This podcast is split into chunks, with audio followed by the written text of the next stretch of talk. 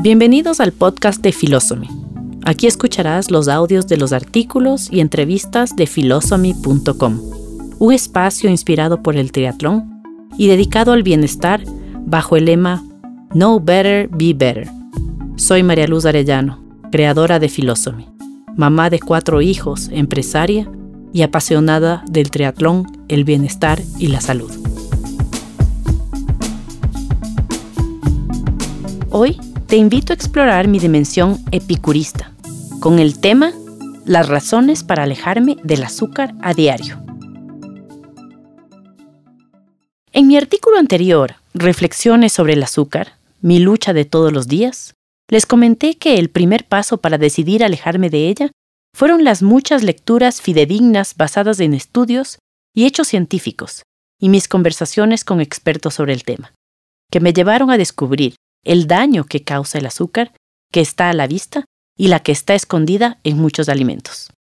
Les quiero compartir algunas de esas evidencias, teniendo como fuente principal el libro del Dr. Mark Hyman.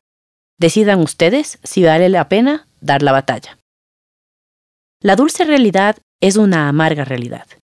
Existe una parte en el cerebro llamada nucleus accumbens, que es la que regula la ansiedad, la gratificación y los comportamientos adictivos. Esta se reactiva cuando un alcohólico se toma un trago, un apostador entra a un casino, un drogadicto usa droga y cuando consumimos azúcar. El azúcar nos hace sentir llenos, lentos y ansiosos. Entonces, ¿por qué sentimos la necesidad de consumirla? Porque es adictiva.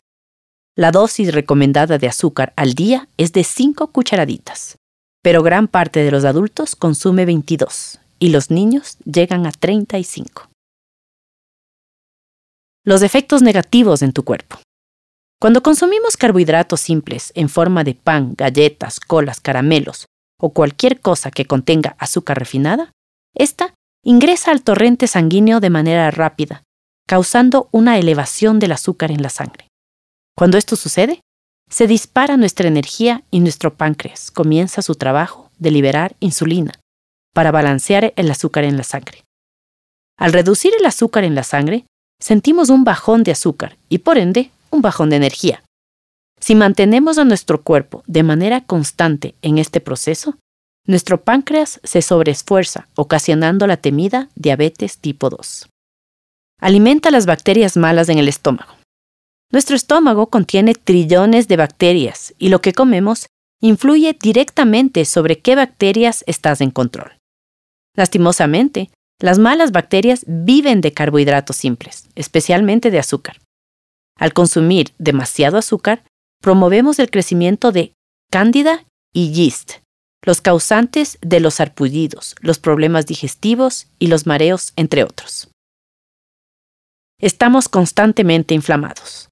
El exceso de azúcar y carbohidratos refinados también causa inflamación. La inflamación, de corta duración, es buena porque ayuda a reparar un corte o un hueso roto.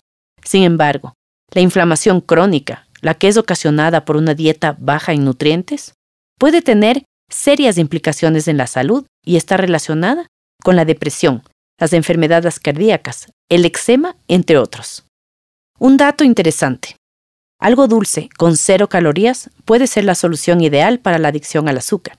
Sin embargo, su consumo confunde al cerebro, y en su intento de corregir la inconsistencia de comer algo dulce sin las suficientes calorías, activa el apetito y comemos más. El efecto, subimos de peso. ¿Estas razones son suficientes para que des la batalla? Espero que te haya sido útil esta información. Visita philosophy.com. Sigue conectado y espera nuevo contenido cada miércoles.